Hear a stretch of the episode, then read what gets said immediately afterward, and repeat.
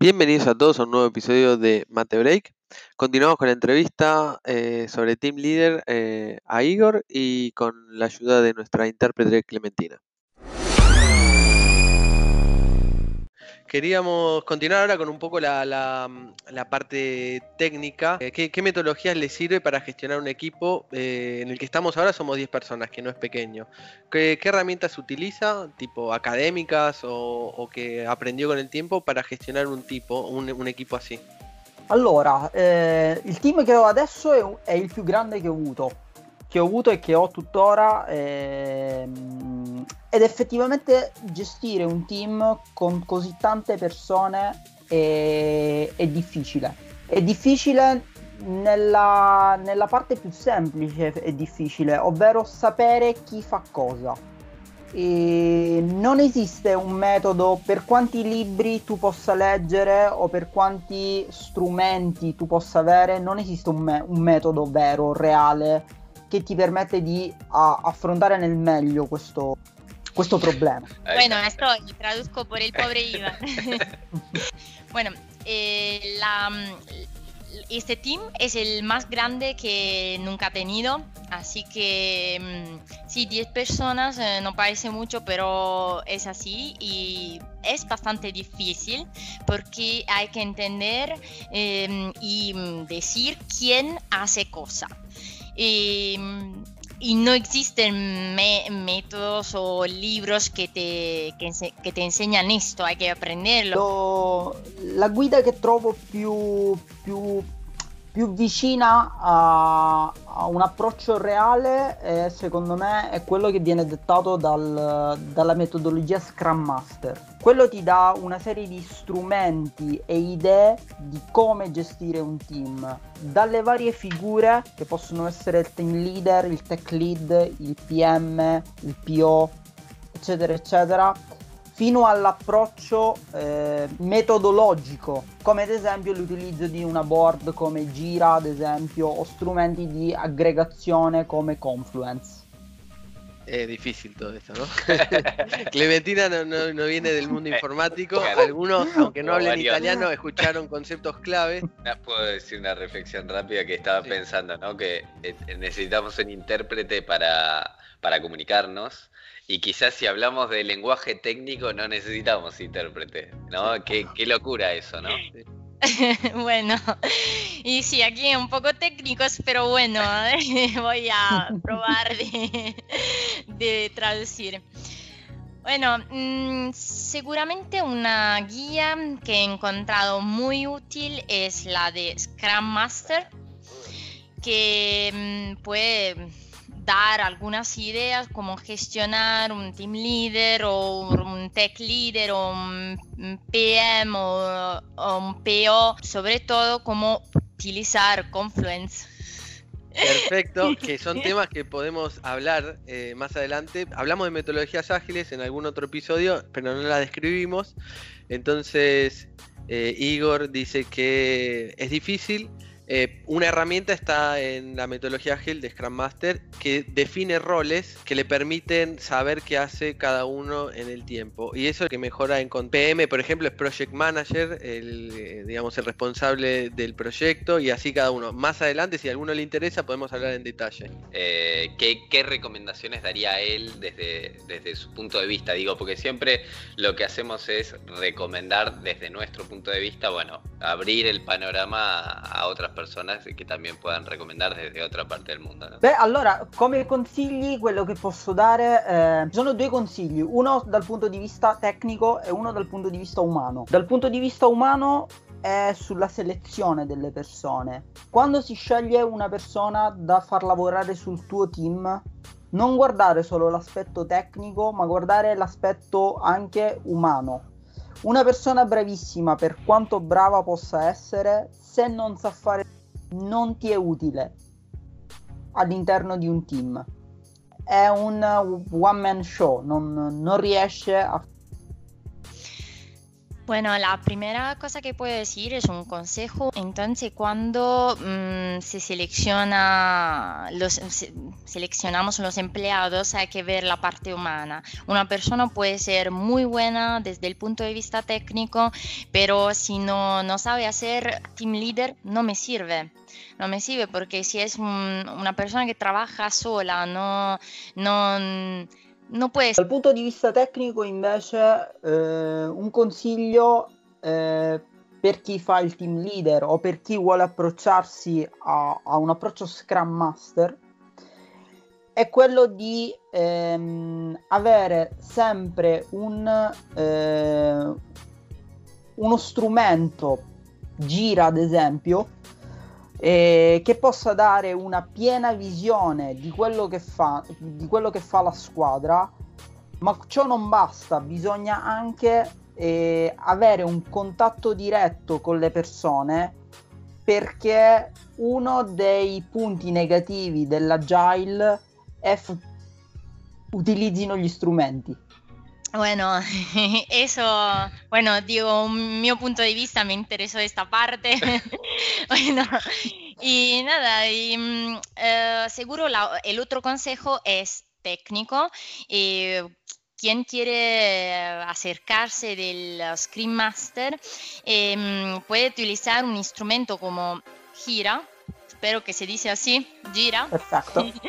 y mm, que mm, puede ayudar a ver mm, to- todo el trabajo, todo el team em, al completo, pero em, lo que aconsejo es, es, es que hay que controlar también de cerca, tener un contacto humano con el empleado, eh, porque el error eh, más grande Bien, yo hago un, comentario para nuestros oyentes que eh, algunos están en una etapa inicial en informática, algunos ya son experimentados, entonces cuando se menciona Jira es una plataforma eh, que permite visualizar eh, boards, que serían espacios de trabajo donde se, se separan las tareas en unidades de trabajo pequeñas que juntas resuelven un gran problema y se dividen en estados pendientes realizándose en validación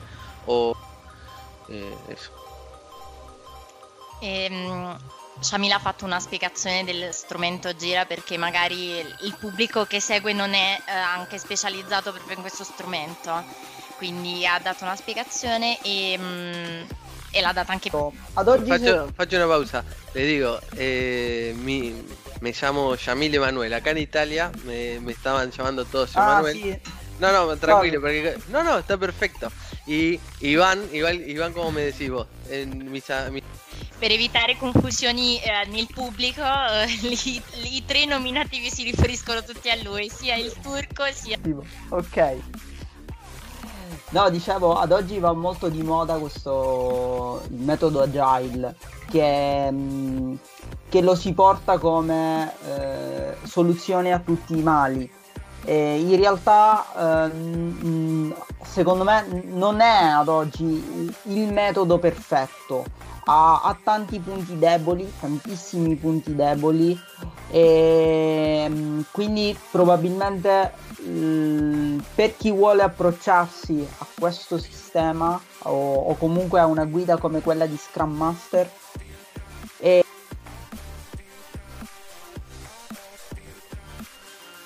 Eh, bueno, ehm, continuando desde el punto de vista técnico, eh, un instrumento que es muy utilizado ahora es Agile, Ehm, pero desde mi punto de vista yo pienso que no, no, no es muy bueno, tiene mu- muchos puntos eh, débiles y, mm, y sobre todo aunque se, se quiere estudiar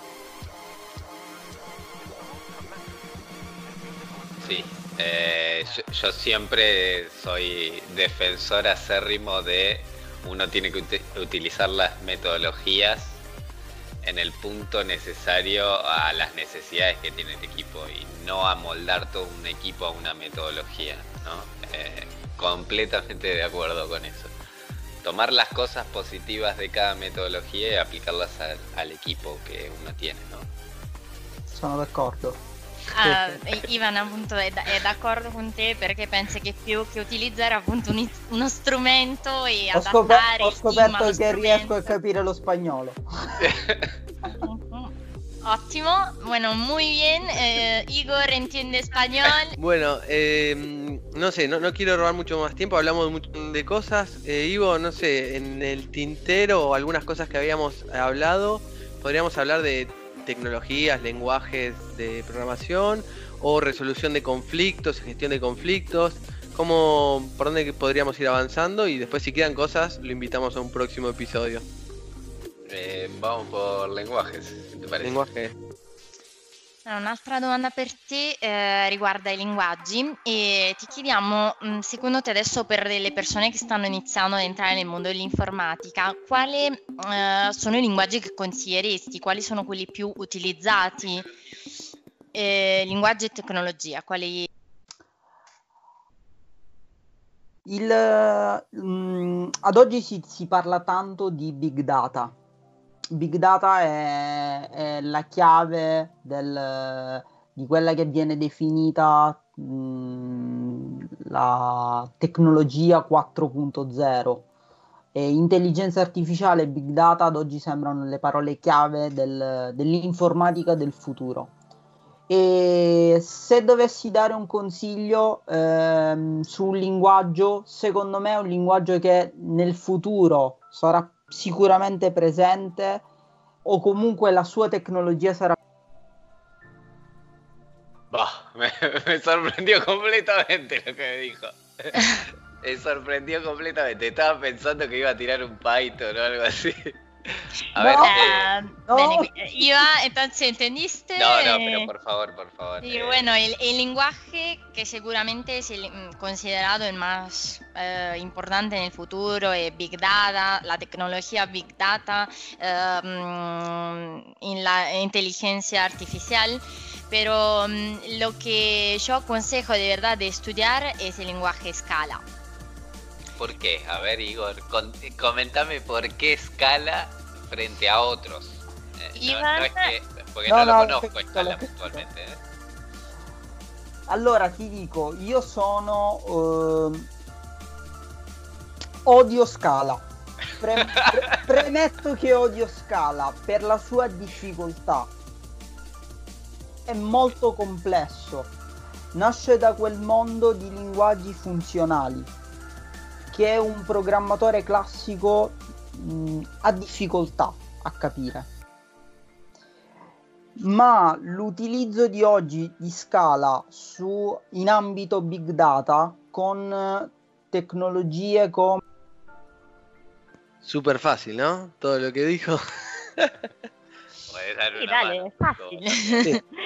bueno, dale. Eh, Scala es un lenguaje muy complicado, sobre todo por un informático tradicional. Es muy difícil entender este tipo de lenguaje. Pero yo digo Scala porque, um, porque junto a mm, Spark. a Spark, la tecnología Spark, eh, es muy útil eh, y funciona. Para el mundo de Big Data. Por el mundo de Big Data. Mira vos es un dato que no, no, lo tenía en mi cabeza, pero sí. para nada. Para, para, hacer una referencia lateral, eh, en algunos proyectos que trabajamos eh, se manejan grandes flujos de información y se comparan todos los la, lo que hay las tecnologías a disposición y aparentemente el que siempre gana en, es el de escala, que es un poco como no, no y sí. no, estás muteado. E Shamil conferma quello che hai detto e, e ha spiegato un po' quindi come funziona Scala e, e cioè, è d'accordo che è un po' complicato da, da capire per un, per un informatico tradizionale.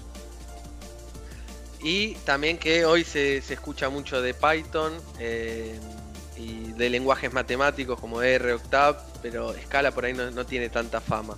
Por eso por ahí se sorprendió Iván, ¿no, Ivo? Sì, sì.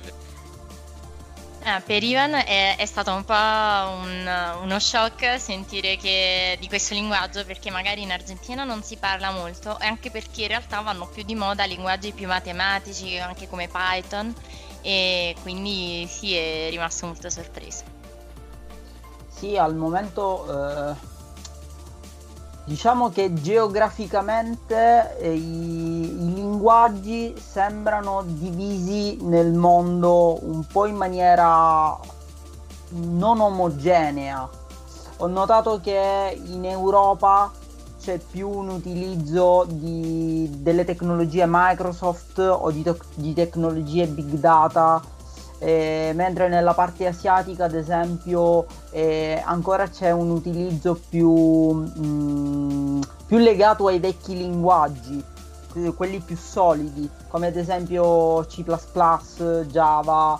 E, mh, mm, in America, sinceramente, non so lì in Sud America qua, qual è la moda. Nel Nord America, per esempio, va, va tanto di moda Python e, e molto meno linguaggi Microsoft orientati.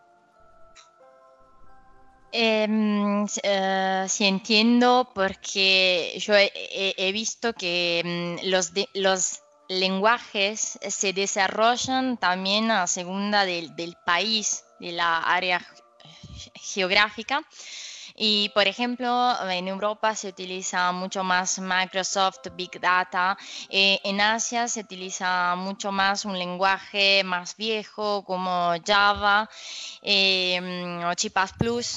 Eh, en, en el sur de América no sé È, è, è, interessante che hai dato un consiglio molto utile alle persone che vogliono a, avvicinarsi a questo mondo perché in base a dove si trovano geograficamente magari possono sviluppare eh, i tipici linguaggi del, del, del paese eh, o come loro che si sono trasferiti dal Sud America in Europa e hanno, hanno preso appunto un nuovo linguaggio. Pero bueno, yo aprovecho esto porque eh, la idea es compartir, divulgar. y bueno, nos abrieron, o sea, de Python ya escuchamos, eh, C Sharp o Java, que son dos tanques eh, tradicionales, ya conocemos.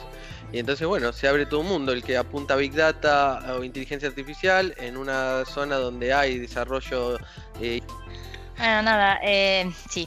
Eh, no, Shamila ha fatto un riassunto insomma, del, di, quanto, di, quanto, detto e ora chiesto ad Ivan di pensare a un'ultima domanda eh, difficile. Allora, se, mm, se, potessi ritornare indietro, quindi al punto zero, eh, vorresti cambiare qualcosa di, quest- della, di quello che hai fatto nella tua carriera, sviluppare un svilupparti in modo diverso? Bah no, no, no perché ad oggi quello che faccio mi piace, lavoro con gente che mi piace e, e quindi non, non, non, ho rimpianti, diciamo. E sicuramente voglio crescere, quello sì non dal punto di vista solo professionale, attenzione, ma di conoscenze. Secondo me questo è un lavoro dove non puoi mai fermarti e non devi fermarti, altrimenti smetti di fare questo lavoro bene.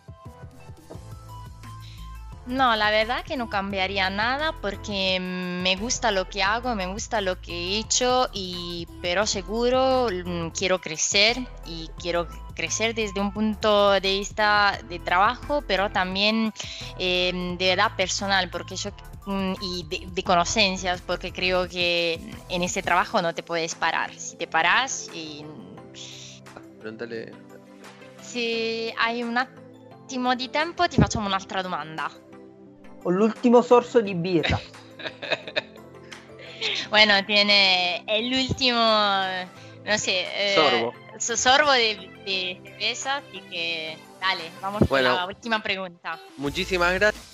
Eh, seguendo quindi l'ultima domanda che ti abbiamo fatto, quindi la tua risposta, che cosa consigli per tenersi aggiornati? Mm, se consigli dei corsi, dei libri, qualsiasi cosa che possa aiutare questa continua crescita?